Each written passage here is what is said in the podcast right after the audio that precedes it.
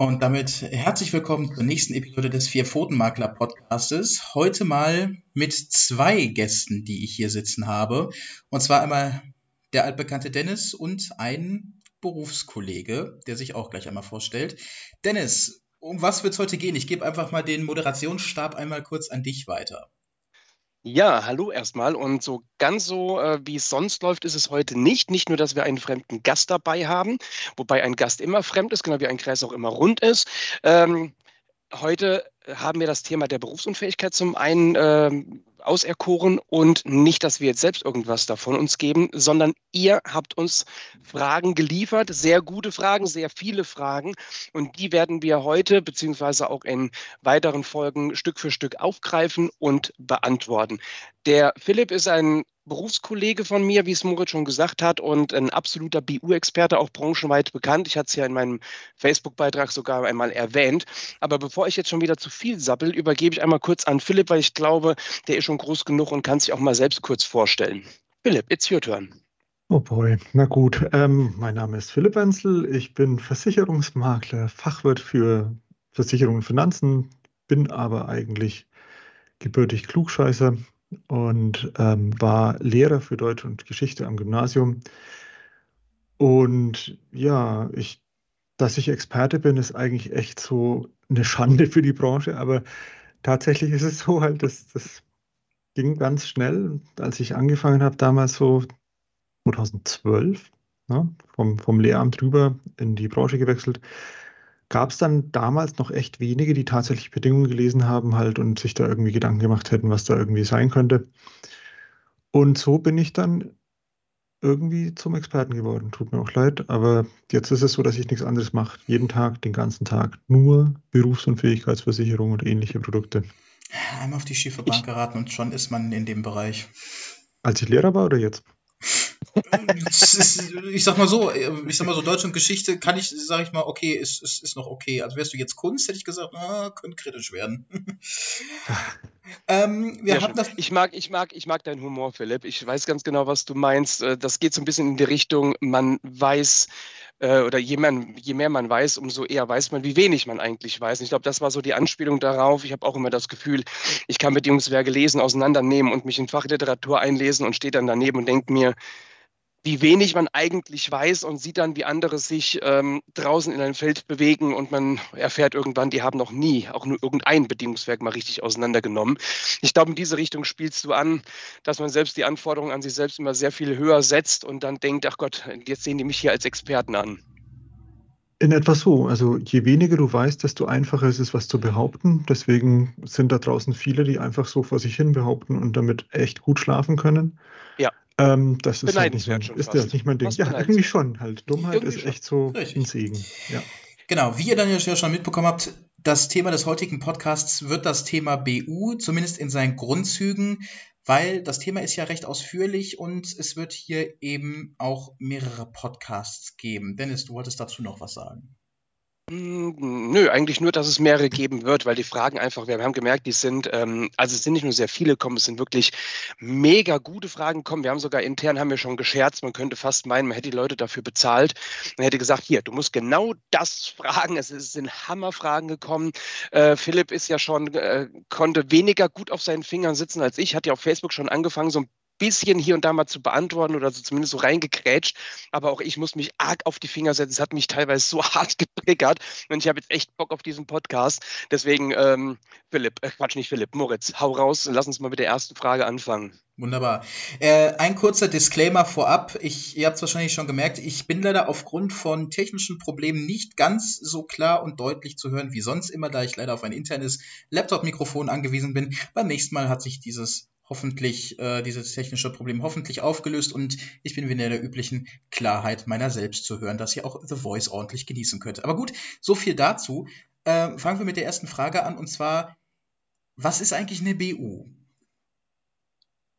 Oh, das, das, das, war jetzt sehr kurz knackig. War die Frage nicht ein bisschen länger? Kannst du, lies sie mal ruhig im Originaltext vor.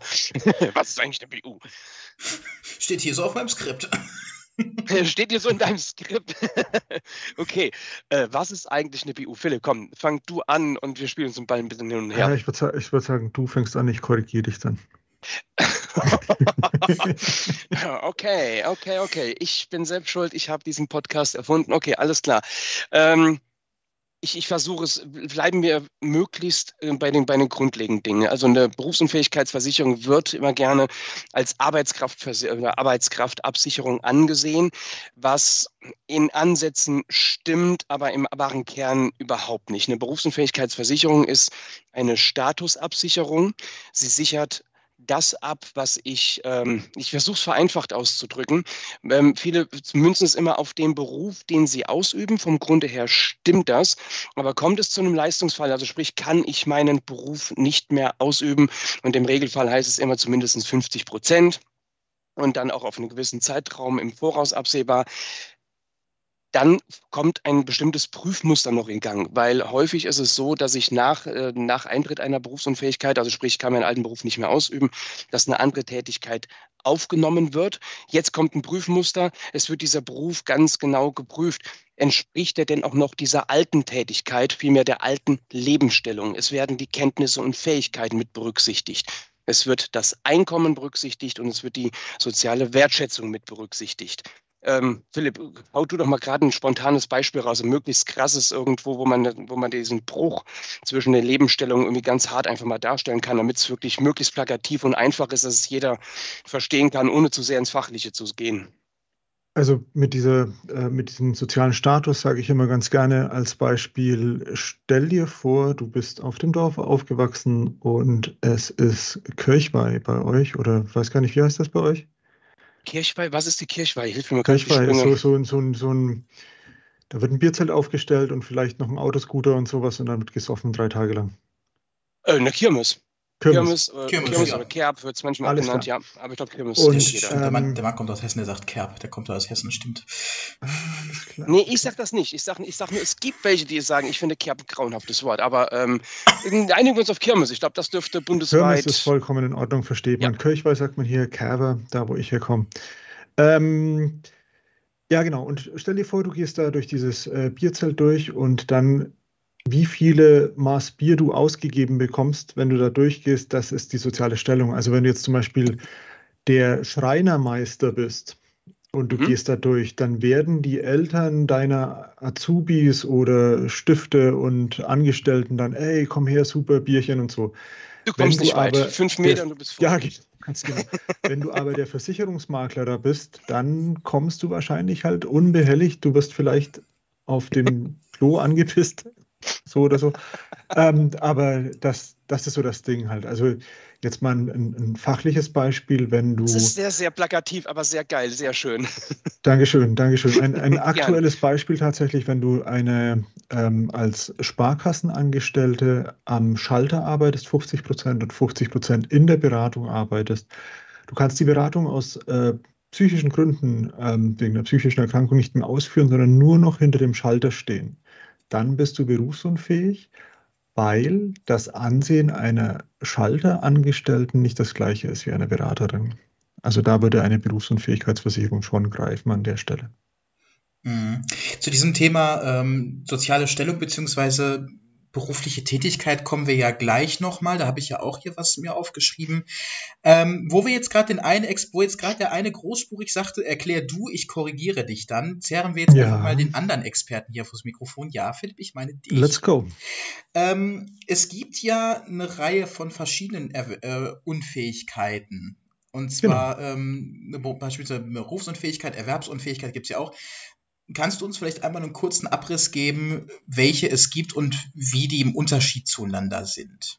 Alles klar. So, also einfach, in den Grundlagen, wenn das möglich ist, einfach ganz kurz. Ganz genau, ganz genau. Es gibt grundlegend, äh, grundsätzlich gibt es die AU, die BU, die DU und die EU. Ich hätte gerne, dass es eine CU geben würde, weil dann würde es so schön alphabetisch durchgehen, aber die CU fehlt. Es gibt AU Arbeitsunfähigkeit, BU Berufsunfähigkeit, DU Dienstunfähigkeit, EU Erwerbsunfähigkeitsversicherung. Und die Arbeitsunfähigkeitsversicherung ist, wenn du eben krankgeschrieben bist, die leistet, wenn du eben vorübergehend nicht mehr arbeiten kannst. Die Berufsunfähigkeitsversicherung arbeitet dann, wenn du, äh, leistet dann, wenn du dauerhaft deinen Beruf nicht mehr ausüben kannst. Und in den meisten Bedingungen steht eben, dass du das für sechs Monate und ähm, zu 50 Prozent nicht mehr tun kannst. Deswegen gibt es da auch eine große Schnittmenge zwischen AU und BU, weil dieses dauerhaft mit sechs Monaten sich nicht mehr von dem vorübergehend arbeitsunfähig unterscheidet in meinen Augen. Also das ist echt darf, ich, darf ich einmal ja. ganz kurz reingrätschen, nur für denjenigen, der jetzt fachlich nicht so drin ist wie wir, dass die AU oder die Leistung daraus, ähm, das ist ganz klassisch das Krankentagegeld. Also darunter kennt man es eher, ne? also landläufig. Das wollte ich nur mal so gerade reingrätschen, weil ich glaube, ich ich sah so, so von meinem geistigen ja, Auge gerade so die vielen Fragezeichen bei den anderen im Gesicht. Okeli, okeli. Nee, jo. also du nennst es Krankengeld heißt bei der gesetzlichen und genau. Krankengeld in der privaten. Da genau. gibt es die Dienstunfähigkeit. Das können nur Beamte werden und dienstunfähig bist du dann, wenn du ähm, eben für sechs Monate in die Zukunft dienstunfähig sein wirst und aber schon innerhalb der letzten sechs Monate drei Monate dienstunfähig warst. Das Ganze ist geregelt in ähm, dem Paragraph 26 Beamtenstatusgesetz oder 44 Bundesbeamtengesetz und ähm, ist an sich schlechter als Berufsunfähigkeit, weil Berufsunfähigkeit bezieht sich immer auf deinen zuletzt ausgeübten Beruf, so wie du ihn ausgeübt hast, während die Dienstunfähigkeit sich immer auf dein Amt bezieht. Also das Amt eines Lehrers beinhaltet auch die Tätigkeit eines Arbeiters auf dem Forstamt, solange es nur auch im gleichen Bundesland ist jetzt und im gleichen Dienstherrn ist. Also da ist eine große Verweisbarkeit möglich. Du kannst auch zur Umschulung gezwungen werden. Wo wir von Umschulung sprechen, es gibt die Erwerbsunfähigkeitsversicherung. Das ist eine private Versicherung. Ähm, die orientiert sich ein bisschen an der gesetzlichen Erwerbsminderungsrente. Ähm, erwerbsunfähig bist du, wenn du keine drei Stunden mehr am allgemeinen Arbeitsmarkt arbeiten kannst. Und zum allgemeinen Arbeitsmarkt gehört jede Tätigkeit, die keine schon nischen- oder behindertengerechte Arbeitsstelle ist. Und Schon- und Nischenarbeitsplätze sind klassischerweise der Pförtner zum Beispiel, der oft in Beispielen rangenommen wird. Ähm, da darf sie nicht darauf verwiesen werden, aber ansonsten alles andere. Und da eben keine drei Stunden arbeiten können, ähm, am Tag. Das bedeutet, wenn du dann abends an der Tankstelle dich dahinter stellst für vier Stunden von, von 8 bis 24 Uhr, ähm, dann wärst du nicht erwerbsunfähig, weil du eben an einem Tag vier Stunden arbeiten kannst. Also die sind ja sehr äh, schmerzfrei. Ähm, es gibt viele, viele Sachen, die man dazu sagen kann. Auch ich würde gerne später noch mal ein bisschen über die BU abranten, halt, weil die nicht so geil ist, wie alle sagen und in meinen Augen auch übertrieben gut ist. Aber Lass uns doch zu den nächsten Fragen kommen. Hm. Ja, da, da, dürfte ich einmal noch mal kurz rein. Ja, ja. ja immer. Ich, ich, möchte, immer. ich möchte den Philipp nicht, ich möchte ihn nicht korrigieren, aber die, die Zusammenfassung war sehr schön. Ich würde es halt gerne mal kurz zusammenstampfen. Ähm, also fangen wir an in der Reihenfolge AU, sprich ähm, die, die, die, das Krankengeld bzw. Krankentagegeld, das haben wir schon gesagt. Die BU ähm, sichert die Lebensstellung ab, beziehungsweise bezieht sich mehr auf den zuletzt ausgeübten Beruf. Ähm, Dienstunfähigkeit hat Philipp ja voll erschöpfend erzählt, betrifft ja nur die Beamten. Die werden wir uns später noch mal in einem anderen Podcast etwas ausführlicher vorknüpfen.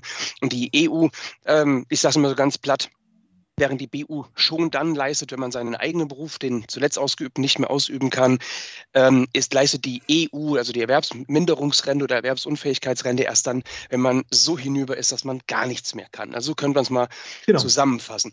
Und ich glaube, wir sind eben bei der BU, ähm, würde ich ganz gerne mal einen Leistungsfall äh, zitieren oder einfach mal erzählen, den es wirklich bei uns gegeben hat, auch schon Ewigkeiten her. Aber ich finde, der ist einfach, der ist so, äh, ja, wie soll ich sagen, die kann man super als so, so, eine Art grundlegendes Beispiel heranziehen und kann daraus so viel ableiten. Und der ist halt total simpel, weil er auch mit ganz, ganz nebenbei auch noch mit vielen Vorurteilen aufräumt. Also es begab sich so, dass jetzt eine ernst, ähm, echte Geschichte. Ähm, da kam ein älterer Herr, der kam zu uns ins Büro. Ich muss dazu sagen, unser Unternehmen wurde ja mal von meinem Vater irgendwann gegründet. Das heißt, da gab es auch noch Kunden, die physisch anwesend waren, nicht nur heute, so wie heute, dass wir ja zu 99,9 Prozent rein digital arbeiten. Ähm, dieser ältere Herr, der kam an, sah auch noch wirklich topfit aus, der war gut gekleidet, hatte so eine, so eine Lederjacke an. Und dann steht er vor mir und sagt, Herr Keller, ich könnte mir Ihre Hilfe brauchen in Sachen Berufsunfähigkeit. Und dann sage ich, ja, was, was kann ich denn für Sie tun? Und dann sagt er einen Satz, den werde ich, glaube ich, meinen Lebtag nicht mehr vergessen. Das sagt er, ja, wissen Sie, ich glaube, ich bin berufsunfähig. Und ich glaube, da hat mir kurz mein Gesicht so kurz entglitten. Und dann sage ich, ja, wie, wie kann man das denn glauben? Sie, Sie müssen, jetzt, ich will nicht zu nahe gehen, aber Sie müssen was merken, es muss irgendwas wehtun. Ja, und dann erzählte er mir, Er hatte ein Gleitwirbelsyndrom. Ähm, zwei Wirbel im LBS-Bereich ließen sich um 14 Millimeter nach links und rechts verschieben. Also das stimmt auch so, ich kann mir Zahlen sehr gut merken. Und ich dachte mir erst, das war das erste Mal, da ich mit dieser Diagnostik da in Berührung kam, dachte mir, naja, da gleiten zwei Wirbel, das klingt doch ganz nett, ne? wenn es gleitet und schön flutscht, ist ja nicht schlimm. Aber der Nervenstrang in der Mitte, der sagt da was ganz was anderes. Die Folge war, der Kerl war Sesselpupser. Der hat also einen reinen 100% kaufmännischen äh, Beruf, der saß am Schreibtisch beziehungsweise in gesunden Tagen tat er das. Ähm, der Gleitwirbel oder die Gleitwirbel haben dafür gesorgt, dass er halt eben keine acht Stunden mehr am Schreibtisch sitzen konnte. Es passierte Folgendes, der Arbeitgeber, also er war bei dieser Firma ziemlich genau 25 Jahre angestellt, der Arbeitgeber hat natürlich Folgendes gemacht, er hat ihn nicht sofort vor die Tür gesetzt und hat gesagt, du pass auf, du bist uns wertvoll, du bist so lange dabei, das kriegen wir irgendwie geregelt. Da haben die ihm erstmal einen höhenverstellbaren Schreibtisch dahin gezaubert. Jetzt konnte er zwischen Sitzen und Stehen schon mal so ein bisschen abwechseln. Das brachte eine gewisse Linderung aber es war immer noch nicht machbar. Er konnte nicht nach wie vor bei weitem keine acht Stunden mehr arbeiten, das ging nicht. Jetzt kam der Zufall zu Hilfe. Das war hier bei uns in der Region ein relativ großes Unternehmen. Die hatten zumindest damals noch, ich weiß nicht, wie es heute ist, aber damals hatten sie noch so eine interne, so eine zentrale Registraturstelle, da wo die Post auflief und wo die Akten verwaltet wurden. Und ähm, da gab es halt so, so, so Kerle und, und Mädels, die da rumgerannt sind und haben quasi intern die Post gespielt. Ne? Da lief die Post auf und wurde dann auf die einzelnen ähm, Arbeitsplätze dann zugeteilt. Und genau die hatten gerade ein bisschen personellen Engpass und da sagte der Arbeitgeber, du sag mal, ähm, mit Sitzen und Stehen konnten wir dir ja schon so ein bisschen helfen, also mit dem höhenverstellbaren Schreibtisch. Ähm, den Aspekt der Bewegung, den könnten wir bei dir auch reinbringen. Würdest du hier nicht mit einspringen und bei der Poststelle mithelfen? Hat er gesagt, na Gott, ja, probieren wir es doch mal aus und fortan sammeln ihn zweimal täglich mit so einem Wägelchen da durch die, durch die äh, Gebäude rennen und hat den anderen Kollegen die Post auf den, äh, Philipp ist schon getriggert, ähm, hat die Post dahin gebracht. Wie bitte? Ich ahne, worauf es hinausläuft, aber. Ja, heute. doppelt. Es, es läuft auf zwei Dinge hinaus. Du bist schon direkt, ne, soziale Wertschätzung, klar, logisch, oder Kenntnisfähigkeiten sofort gerissen. Damit kam er zumindest wieder auf 80 Prozent seiner alten Arbeitszeit. Und jetzt kam der definitive Auslöser, der ganz schnell zur Leistung am Ende führte. Der Arbeitgeber kam dann an und sagte, du, lieber Mitarbeiter, hier total knorke, dass es jetzt hier so weit läuft, aber sei uns nicht böse, für den Job des, des Post durch die Gegenschubsers können wir dir leider nicht das gleiche Gehalt zahlen wie für den eigentlichen Job und haben ihm im Gehalt ein leichtes Downgrade verpasst.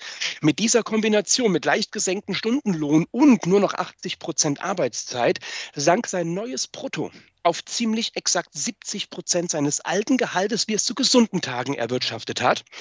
Und das Ganze lief schon seit drei Jahren so. Wir haben den Leistungsantrag damals gestellt. Es dauerte keine vier Wochen. Es gab nur einmal ganz kurz noch eine Rückfrage, weil eine Formalität äh, noch gemacht werden musste.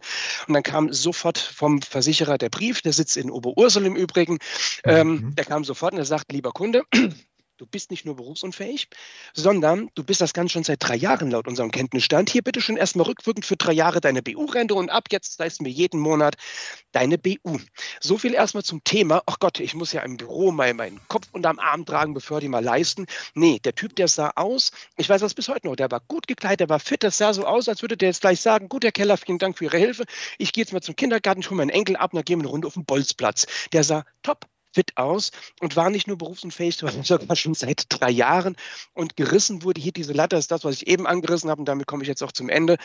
Ähm, Hauptauslöser war, dass das Einkommen halt in keinem zumutbaren Verhältnis mehr lag. Die Zumutbarkeitsgrenze liegt hier bei einem äh, bei einem Spread von 20 Prozent. Das heißt, wenn ich 20 Prozent weniger verdiene als zuvor in gesunden Tagen, ähm, ist das halt nicht mehr verweisbar, sprich ich bin weiterhin berufsunfähig, obwohl ich was arbeite. Und man könnte es jetzt noch ausschmücken, aber das ging wahrscheinlich zu weit, sowohl seine Fähigkeiten und Kenntnisse entsprechen jetzt nicht mehr, es wäre eher so eine mathematische Betrachtung, man müsste das irgendwie in Wertigkeiten setzen und dann ins Verhältnis, ähm, das wäre gerissen, aber halt auch die soziale Wertschätzung. Ich mache jetzt mal ein ganz böses Beispiel, wenn man jetzt mal ganz salopp sieht, wir würden jetzt diesen Laden betreten oder kommt uns einer mit Mitte 50 entgegen. Und ähm, der schubst da die Post durch die Gegend. Nehmen wir mal das Bierzelt.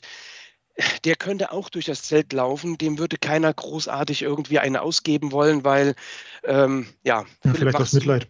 Ne? Vielleicht aus Mitleid, vielleicht aus Mitleid. Ja. Ich glaube, das ist immer so ein bisschen assi, wenn man das so sagen muss. Ne? Das tut mir, fällt mir ja, ein bisschen schwer, wohl. weil das hat was mit der Wertigkeit des Menschen zu tun, aber so darf man das ja auf gar keinen Fall sehen. Gut, also das ist jetzt mal so mein Fall. Da können wir ja vielleicht sogar hin und wieder mal drauf zurückgreifen, als Beispiel zum Sagen, guck mal, das ist genau das wie da mit dem Opa, der sagte, ich glaube, ich bin berufsunfähig. Das war unfassbar, der Satz. Also technisch gesehen war es ja so, dass der halt, du wirst ja geprüft auf den Beruf zuletzt in gesunden Tagen und da mhm. war er ja berufsunfähig und der ähm, Arbeitgeber hat versucht, ihn irgendwie da noch irgendwie im, in der Firma zu halten und hat ihn deswegen andere ähm, äh, also Berufe, Tätigkeiten gegeben. Mhm. Der BU-Versicherer war, er wusste, er ist in der Leistung und das seit drei Jahren und er, dann kann er eben selber nur die konkrete Verweisung prüfen. Und hier an der Stelle käme es schon zur Beweislastumkehr, dass nicht mehr du jetzt für deinen Kunden nachweisen musst, dass Berufsunfähigkeit vorliegt, sondern hier mhm. muss dann der Versicherer nachweisen, dass Berufsunfähigkeit nicht mehr nicht vorliegt. Mehr ja. Und das ist so schwierig für den Versicherer. Also da ja. kann ich stundenlang euch Fälle erzählen, wo ihr sagen würdet, es ist lächerlich, dass die noch Geld bekommen, aber der Versicherer schafft es halt nicht zu beweisen, dass es nicht mehr ist. Ja, das wäre, glaube ich, fürs nächste Mal. Weil, oder falls es nachher noch passt, äh, können wir den ja mit reinbringen. Da können, wir das, weiß, worauf können. Können wir, können wir das ja vielleicht noch einmal anmerken. Oder kann, ja, ja, kann, genau. kann, kann, kann, ja äh, Philipp vielleicht einmal aus dem Nähkästchen plaudern. Kann ich jederzeit gerne machen. Gut, dann äh, danke für diesen ausführlichen äh, Fallbericht, Dennis. Ähm, dann kommen wir doch dann zur nächsten Frage. Ich meine, teilweise beantwortet es die Frage ja auch schon. Ähm, es war auch eine Zuhörerfrage, die uns gestellt wurde. Braucht wirklich jemand, der nur am Schreibtisch sitzt, eine BU? Da passiert doch nichts. Philipp, ich war so lange dran, du darfst. Ja, ich kann ja nur sagen, halt, was du schon gesagt hast. Also, da würde ich, ne? also im Endeffekt, ja, es braucht auch der, der im Büro ist, eine BU. Kann halt irgendwie ein Gleitwirbel sein, aber psychische Erkrankungen sind so oft einfach ein Thema. Ja. Deswegen ist das, also der psychischen Erkrankung ist es egal, was du arbeitest, du stehst halt einfach nicht mehr auf. Und deswegen ist das scheißegal. Also du brauchst auch im Büro selbstverständlich eine Berufsunfähigkeitsversicherung. Das Schöne an so einer äh, BU für einen Bürofuzzi ist ja, äh, da sprechen wir ja alle drei jetzt aus, aus der äh, gleichen Liga, die Versicherer kalkulieren sowas hier auch mit ein. Das heißt, derjenige, der im Büro sitzt, zahlt grundsätzlich erstmal deutlich weniger als viele andere. Ähm, ja. den man jetzt so klassisch vor sich hat, ne? der Maurer, Bäcker, Friseur, äh, die überschlagen sich mit den Prämien häufig. Ähm, und äh, ja, ich erlebe das häufig, dass das gerade bestimmte Berufsgruppen sagen, ja, äh, ich, ich äh, brauche das doch nicht, weil ich im Büro, Büro bin und die Wahrscheinlichkeit ist so gering. Ja, ähm, Spoiler, das haben die Versicherer eingerechnet. Gerade diejenigen, die das immer sagen, die äh, sind diejenigen, die die günstigsten Prämien haben, wo die BU überhaupt nicht so teuer ist, wie man das immer so glaubt. Und das heißt ja auch ganz häufig, ja, das kann ich mir eh nicht leisten. Aber ich glaube, das ist auch ein Punkt, den werden wir gleich auch nochmal aufgreifen. Ja, ganz genau. Ja, richtig. Ähm, ich meine, hört man ja häufig, BU leistet ja eh nicht oder es sind ewige Streitereien mit den Versicherern, das bis dann mal geleistet wird. Ähm, das kam ja auch recht häufig als Frage. Ähm, was allerdings auch häufiger äh, kam, war, ja, ähm, ich bin ja schon Mitte 40 oder äh, auch schon einfach älter, lohnt sich da überhaupt eine BU, weil das wird ja viel zu teuer. Kann da irgendwer von euch beiden dazu was sagen? Philipp, ich lasse dir wieder den Vortritt, aber ich muss schon lachen. Ich bin gespannt, ob wir die gleiche Antwort raushauen. Okay, mal schauen. Also die Sache ist die, also mal ganz objektiv betrachtet halt, natürlich, ja, du kannst mit 45 noch eine BU abschließen, es geht durchaus. Ähm, es gibt ein paar Sachen zu beachten, selbstverständlich. Das eine ist, wenn du bis 45 gesund warst, dann ist die Wahrscheinlichkeit, dass du in einem gesunden Kollektiv dich befindest, relativ hoch. Also, dass du einfach von Typ her so einer bist, der gesund bleibt. Deswegen, das ist schon mal das eine. Das andere ist aber, ähm, dass jeder Versicherer, wenn du älter als 40 bist, sage ich jetzt mal, und dir fällt plötzlich ein, dass du eine Berufsunfähigkeitsversicherung brauchst, dann schauen die da ganz genau hin, weil der mhm. Versicherer dann sagt halt, hey, wieso fällt dem jetzt ein, eine BU zu haben zu wollen. Und da BU-Fälle halt normalerweise so zwischen dem 50. 55. Jahr, Lebensjahr eintreten, hast du das Problem, dass du auf jeden Fall immer noch in der Vorvertraglichkeit bist. Also es wird geprüft, ob du alle Krankheiten angegeben hast oder ob du irgendwas weggelassen hast, ob dein Beruf richtig angegeben war, ob ähm, ja, alles gepasst hat bei Antragstellung. Wenn du was in jungen Jahren abschließt, angenommen, du schließt deinen Vertrag mit, mit 15 ab und dann ähm, wirst du mit 35 berufsunfähig, dann kann der Versicherer gar nicht mehr prüfen, was bei den Gesundheitsfragen war. Ist dann scheißegal, weil die zehn Jahre rum sind. Dieses Thema hast du hier immer noch. Der letzte Punkt ist, wenn du 45 bist und dann merkst, scheiße, ohne mein Gehalt kann ich ja nicht leben und du hast dir auch noch keinen Puffer aufgebaut bis dahin, dann ist eh ein bisschen komisch oder fragwürdig, ob dein Leben dahin gehen wird, dass du irgendwann mal einen geilen Ruhestand haben wirst. Und dann kannst du auch mal echt hart überlegen, ob für dich nicht auch Grundsicherung okay ist. Das hört sich jetzt total bitter und fies an, aber tatsächlich ist es halt so, wenn du in der Stadt wohnst und von mir aus hast du auch noch Familie oder so, äh, da würde dir Grundsicherung dann die Wohnung zahlen, alle möglichen Sachen dazu zahlen. Da müsstest du wahrscheinlich dann eher so 2000 Euro BU-Rente absichern, dass du da einen Mehrwert davon hast. Ne? Also das ist auch ein Thema, das man bedenken soll. Aber grundsätzlich ja. geht's. Ja, das war jetzt, das war jetzt sehr grundsätzlich beantwortet. Ich habe tatsächlich, also ich bin, ich bin voll bei dir. Ähm, hätte jetzt gar nicht sogar noch so weit gedacht in Richtung VVA, also vorvertragliche Anzeigepflichtverletzung. Ähm, das ist ein Thema, das können wir vielleicht gleich nochmal anschneiden, weil da sehe ich schon wieder die vielen Fragezeichen in den Gesichtern. Ich versuche es dann gleich mal kurz abzuhandeln. Aber was wir bei uns in der Praxis so feststellen, wir haben tatsächlich ähm, die ein oder andere so jenseits der 40, die um mhm. die Ecke kommt und sagt, ich würde mich mit dem Thema BU nochmal befassen. Das mhm. ist jetzt aber, glaube ich, schon so ein bisschen spezifisch auf uns gemünzt. Ähm, das sind so die Leute, die bei uns Kunde werden. Und das werden mhm. sie ja ganz häufig durch meine Facebook-Aktivitäten, durch oder Blogbeiträge, ne, wo dann irgendwann so ein Punkt ist, wo sie sagen, Mensch, krass, das, das haben wir so noch nie auf dem Schirm gehabt. Oder Mensch, da wurde mir, das hat uns aber jemand immer falsch erzählt. Wir sind ja doch recht speziell unterwegs. Ne? So Thema Pferd und Pferdebetriebe ja. und sowas, wo sich viele einfach die Zähne dran ausbeißen, ähm, dann zwangsläufig Fehler machen, wie es wir genauso machen würden, wenn wir uns auf fremdem Terrain bewegen würden, ohne andere Experten mit ins Boot zu nehmen und, und das Wissen zu bündeln. Und dann werden die halt von mir da getriggert. Da wir ja bekanntlich nur mit Vollmandat arbeiten, wird das Thema BU natürlich auch nochmal mit auf den, auf den Schirm gebracht. Und wenn man sich dann damit mal befasst, dann, dann kommen viele tatsächlich so zu der Erkenntnis, ach, wäre ja vielleicht doch nochmal, dann natürlich auch die Frage, ich bin schon 40, 43, 45, geht das noch? Ähm, Philipp hat es ja beantwortet, ja, grundsätzlich geht das. Natürlich gucken die Versicherer dann auch nochmal besonders hin. Wir haben ja bei uns jetzt intern auch unsere eigene Risikoprüfung, die das dann ja alles managt. Was ich immer besonders witzig finde, das ist, dass jemand, der so mit, ähm, für, also ist jetzt unsere Erfahrung, ne? vielleicht mhm. ist es mhm. bei uns auch so ein bisschen speziell, vielleicht ist es in der breiten Masse anders, aber wenn ich jemanden habe mit 40, 45, dann weiß ich schon, ich öffne den Fragebogen, den wir ja da haben, so für so einen ersten groben Einblick. Die sind meistens kerngesund. Die haben so die typischen Sachen, vielleicht mal so was Degeneratives, dass vielleicht mal im Rücken was war. Oder dann hatte man mal irgendeinen Unfall, da war was mit dem Knie. Und, aber meistens Sachen, die schon wieder länger zurückliegen, ausgeheilt, vielleicht sogar gar nicht mehr relevant für die Gesundheitsprüfung, im Grunde genommen fit. Ich habe viel häufiger das Problem, dass, ähm, dass wir bei jungen Leuten das ähm, gesundheitliche Problem haben, auch bei Kindern. Wenn wir ähm, eine BU für einen 10, 11, 12 oder 15-Jährigen machen sollen, mhm. ähm, da spielen die Schüler, die Schulen wieder ganz häufig rein. Da haben wir auch schon echt Sachen gehabt, wo wir uns den Kopf fassen und uns auch mit den Kunden zusammen über die Umstände ärgern. Äh, ich, ich nehme jetzt mal einen Fall, ein Elfjähriger, den wir nicht in der BU unterbekamen. Nein, Entschuldigung, ähm, jetzt will ich nichts Falsches sagen. Ich, ist, ist, ich lasse das Alter mal weg. Ich muss noch mal kurz nachdenken, wie alt er jetzt wirklich war. Auf jeden Fall war es so, dass die ähm, Schule zu dem Zeitpunkt, wo er elf war, ähm, gemeckert hat, denn er war ein bisschen auffällig. Jetzt haltet euch mhm. fest, ja, als Elfjähriger hat er den Unterricht gestört, hat Ach. nicht immer zugehört. Ja, ja, und er hat sogar Widerworte gegeben. Ähm, das war wohl so eine knüppelharte Schule. Die hatten dann irgendwie bei den Eltern äh, äh, gerade, also, das sollte man also, nochmal ärztlich untersuchen. Entschuldigung, wenn ich ganz kurz, Entschuldigung, wenn ich ganz ganz kurz eine, ja. einhacke. Er hat Widerworte gegeben. Also, wenn ich, wenn ich mal so überlege, ja, also bei, man, bei, manchen Menschen ist das auch 30 Jahre später noch der Fall, oder, Dennis? Blöd, Mann. Ähm, nein, äh, Spaß beiseite. Die haben, also, lange Rede, kurzer Sinn. Die hatten, im Elternabend haben sie dann gesagt, hier, euer Junge, ne, aufmüpfig hier, dies und jenes, ähm, sollte man vielleicht mal ärztlich abchecken. Die Eltern haben mir wortwörtlich gesagt, ähm, diese Schule ist ein bisschen hart drauf. Die hatten echt Angst, sie würden das Jugendamt auf den Hals gehetzt kriegen wegen irgendwie Vernachlässigung oder weil man sich da nicht kümmerte.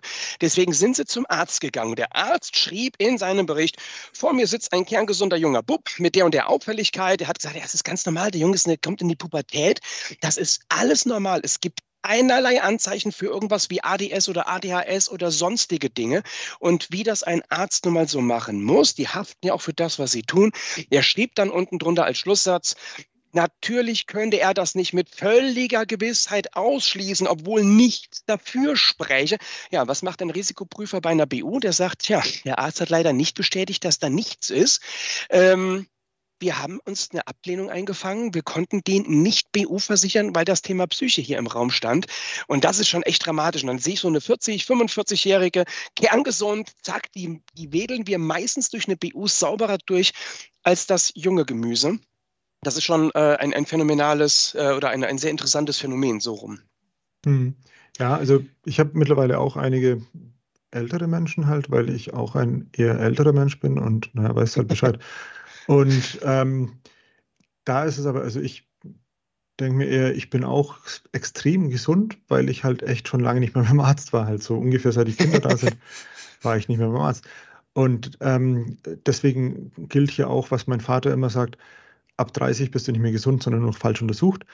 Ähm, deswegen muss man halt eben hier extrem vorsichtig sein. Klar kannst du angeben, hey, ich fühle mich gesund und alles gut, aber das Blöde ist dann, dass viele, also ich, ich sage jetzt gar nicht halt, dass da irgendwie betrogen wird oder sowas halt, aber man sollte, wenn dann in seinen Behauptungen konsistent sein. Also wenn du da ja. jetzt sagst, ich, ich fühle mich topfit, alles ist gut und gibst kreuz überall Nein an, dann darfst du nicht beim ähm, Arzt, wenn du dann sagst, ich möchte mich jetzt krank schreiben lassen, sagen, das habe ich seit drei Jahren.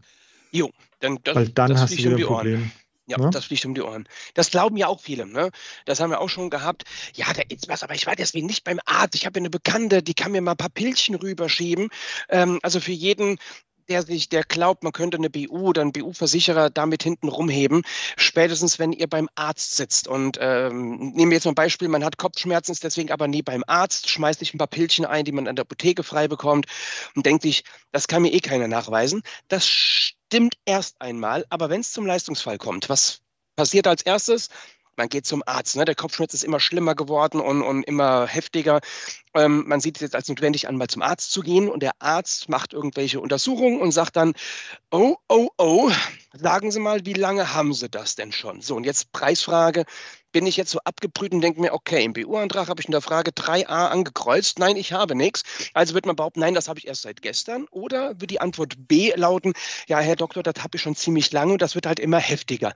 Natürlich Antwort B, weil man will ja, dass der Arzt richtig behandelt. Die Unterlagen, Antworten landen beim BU-Versicherer, der gleich kurz die wahrheitsgemäße Angabe im Antrag mit der wahrheitsgemäßen Angabe beim Arzt ab und stellt fest, irgendeine davon ist jetzt doch nicht so ganz so wahrheitsgemäß und zack, das ist das Thema vorvertragliche Anzeigepflichtverletzung, dann ziehen die das volle Register und man kann sich die Leistung mal ganz schnell in den Hut stecken. Ja, ganz so schlimm ist dann vor Gericht auch nicht. Also, ich versuche es gerne nicht, ne? ich versuche es zusammenzufassen. Ja, ja, nein, klar, aber halt. Ähm, ich meine, wir gehen ja also, wir, wir, wir, gehen ja aufs Grundlegende ein. Die Feinheiten sind ja, ich sage jetzt nur ja, in, dem, in, der heutigen Folge jetzt erstmal nochmal nicht relevant. Das kommt dann ja noch, wenn da eventuell noch Fragen oder wenn da halt noch Bedarf von Seiten von Zuhörern besteht. Mhm. Jo, Moritz, hau noch eine raus. Eine kriegen wir noch hin heute, oder?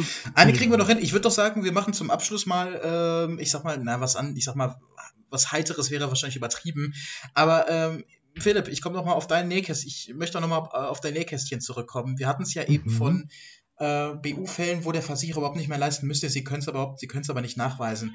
Magst du uns vielleicht einmal einen zum Besten geben? Ein oder zwei, so, wo du sagst, die sind, ähm, die sind erwähnenswert.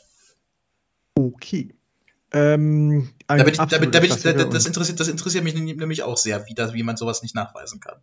Okay, alles klar. Also ein gutes Beispiel war vorhin schon diese Sparkassenangestellte, die genau den gleichen Job macht wie vorher, bloß halt jetzt hinter, hinter der Theke bzw. hinter dem Schalter steht. Die bekommt das Gleiche, hat die gleiche Arbeitszeit und dennoch ist sie nicht verweisbar, einfach weil der Schalterposten halt nicht mehr äh, das gleiche Ansehen hat wie eine Beraterin. Aber ein viel schönerer Beruf, äh, ein viel schönerer Fall von Berufsunfähigkeit ist, ähm, der arbeitet jetzt weniger als vorher, verdient mehr, mehr Geld als vorher und bekommt die volle Berufsunfähigkeitsrente. Und das finde ich extrem schön. Ähm, da war es so, wir hatten einen Kuhbesamer und ein Kuhbesamer muss am Tag so 400 Kühe besamen. Und die Berufskrankheit da ist eben der Tennisarm. Ist logisch. Und der hatte halt links, rechts Tennisarm, weil der eben jeden Tag 400 Kühe besamt hat. Deswegen hat er sich gedacht, weißt du was, ich arbeite wieder als Kleintierarzt und mache das halt, das kann ich noch machen mit meinen Tennisarmen. Und der hat vorher 5.800 Euro verdient, als Tierarzt 6.300 Euro, bekommt jetzt eine BU-Rente von 3.500 Euro und noch die BG-Rente, weil es eben eine Berufskrankheit ist. Warum kann hier der Versicherer nicht verweisen? Weil in den Bedingungen bei der konkreten Verweisung als Voraussetzung steht, dass der Versicherer nur dann konkret verweisen kann, also sagen kann, ich stelle die Leistung ein, du arbeitest was anderes, wenn er dafür neue Kenntnisse erlangt hat oder umgeschult hat. Aber hat, hat er, nicht. Das hat er nicht. Ich meine, er ist, ja, er ist ja Kuhbesamer von, er ist ja Tierarzt. Er ist Tierarzt und hat dieses Kuhbesamen-Ding genau. gemacht halt und deswegen und war er in zuletzt ausgeübten Tätigkeiten eben berufsunfähig und kann jetzt nicht von dem Versicherer konkret verwiesen werden, weil die Voraussetzung, die Grundvoraussetzung bei diesem Versicherer für die konkrete Verweisung ist, dass du umschulst oder neue Kenntnisse erlangst. Und deswegen bekommt er jetzt für immer sein Geld. Klasse Geschichte, ja. Das Dann ist mal, krasse Story. Wie gut eine BU eigentlich ist, wie weit das gehen kann. Und jetzt darf man aber hier die Frage in den Raum werfen. Eigentlich ist es an der Stelle zu gut. Äh, Philipp und ich ja. hatten uns über den Fall ja auch schon mal ausgetauscht. Aber es gibt, es gibt halt erstmal keine Alternative. Ne? Die BU-Bedingungen, die sind ja so geschrieben, dass sie ähm, im Ernstfall auch wirklich helfen und, und auf die Realität zugeschnitten sind. Und aber die Realität hat manchmal auch irgendwelche extremen Auswüchse, die natürlich entsprechend selten sind. Aber das führt halt hier dazu, der gute Arzt. Know. Schöne ich, also Geschichte. Ich, ich, ich, weiß nicht, ob das so selten ist halt. Ne? Das ist also gerade jetzt im, im Bereich äh, von, von Beamten, die ja volle Besoldung mhm. bekommen, auch wenn die halt länger als sechs Monate krankgeschrieben sind. Da haben wir auch Fälle, die sind halt seit drei Jahren krankgeschrieben wegen Burnouts, aber bekommen mhm. immer noch volle Besoldung, weil die Hoffnung besteht, dass sie irgendwann wieder zurückkommen. Ja, die können BU beantragen und die bekommen sie auch. Ja. Stimmt, an die, also, hatte ich jetzt, an die hatte ich gar nicht gedacht. Stimmt, ja, stimmt. und ähm, all die Leute halt, also wenn, wir hatten halt jetzt hier so, äh, die Heizung wurde ausgetauscht und sowas, da kommen da drei Leute und einer sitzt den ganzen Tag auf so einem Kasten Spezi, trinkt den und schwitzt. Und der, kann, der ist halt zu alt, der kann das nicht mehr, der, der packt das nicht mehr, aber der geht halt immer mit und die anderen arbeiten für ihn. Da mhm. hatten wir auch einen Fall. Da hatten wir auch einen Fall. Da machen die anderen die Arbeit für ihn und er bekommt halt weiter sein Geld. Und der ist aber seit, ich glaube, seit acht Jahren war der schon berufsunfähig und hat dann rückwirkendes Geld bekommen. Du kannst dich echt bedanken bei seinen Jungs, die halt die Arbeit für ihn miterledigen. Ja. ja? Und in meinen Augen könnte die Berufsunfähigkeitsversicherung viel, viel schlechter sein, wenn es verpflichtend wäre, dass dir im Leistungsfall jemand hilft. Weil das Problem ist nämlich, dass im Leistungsfall steht auf der einen Seite der ganz normale geschlamperte Kunde oder ein Vermittler, der auch nicht viel Ahnung hat von Berufsunfähigkeit. Und auf der anderen Seite steht ein Team von Anwälten vom Versicherer, die den ganzen Tag nichts anderes machen, als Berufsunfähigkeitsfälle verteidigen. Mhm. Und da ist so ein Wissensungleichgewicht dass da halt dann viele Sachen passieren, dass die dann einfach sagen, nee, nee, wir leisten nicht, weil Paragraph 12. Und dann sagt halt der Kunde so, na, dann wird es da drin stehen. Ja, und der Anwalt, wenn holt es sich einen Anwalt, der sich nicht auskennt, der sagt dann, hm, ja, das klingt plausibel, verdammt. Also, ja. Ja. ja, deswegen, die sind so gut, damit auch der gewöhnliche Kunde, der sich niemanden zur Hilfe holt, auch mal die Chance hat zu erkennen, ah, ich bin jetzt berufsunfähig. Es gibt so viele Fälle, wo wir darauf aufmerksam machen, du bist seit elf Jahren, war der krasseste. Du bist seit elf okay. Jahren berufsunfähig. Hier ist dein Geld. ja? Das ist heftig. Nee, ja. Wir hatten aktuell einen Fall, ich, ich, da habe ich jetzt die Jahreszahl nicht genau im Kopf. Ich meine, es wären aber fünf, sechs Jahre. Ganz ähnlicher Fall. Da war es nur so, dass der Arbeitgeber, also äh, unser Kunde war äh, im ziemlich kleinen Betrieb angestellt und der, sein Chef war quasi auch sein, einer seiner besten Freunde. Und die mhm. hatten die Arbeit um ihn herum immer so angepasst und angemau äh, ja, rumgemauschelt, mhm. dass man ihn irgendwie bei Wasser halten konnte. Ähnlich ja. so wie der Kerl, der auf dem Kasten Limo da sitzt und vor sich ja. hinschwitzt. Ähm, ganz ähnlich war es bei dem. Und da haben wir auch gesagt, der kam bei uns äh, über seine Frau, die Kundin von uns wurde, hat ihn mitgeschleppt und wir haben uns die Unterlagen angeguckt, haben gesagt, gut, BU ist hier unmöglich aufgrund Krankheitsbild. Ähm, ja, und dann gab das im Gespräch, da haben wir irgendwann hat es Klick gemacht, sag ich dann, du bist doch schon berufsunfähig. Ne? Da haben wir noch einen externen Berater mit eingeschaltet, einen Versicherungsberater, der dann die Leistungsfallabwicklung mit uns zusammen da übernommen hat. Und ich will jetzt nicht lügen, ich glaube, vor einem Vierteljahr war die Sache dann durch und auch da hat der Versicherer rückwirkend anerkannt auf einige Jahre und hat auch da ausgezahlt. Ja. Genau, das ist halt, das passiert so oft, dass die Leute kommen und sagen halt, ja, ich war jetzt neun Monate in Reha, deswegen konnte ich mich nicht melden. Und sagst du, fast neun Monate in Reha, dann warst du neun Monate BU. Wenn du Bock hast, kannst du beantragen, kriegst du Geld. Ja. Das, das musst du halt checken und dann kannst du da immer wieder Geld bekommen. Also so schlecht, wie die Leute sagen, ist er nicht.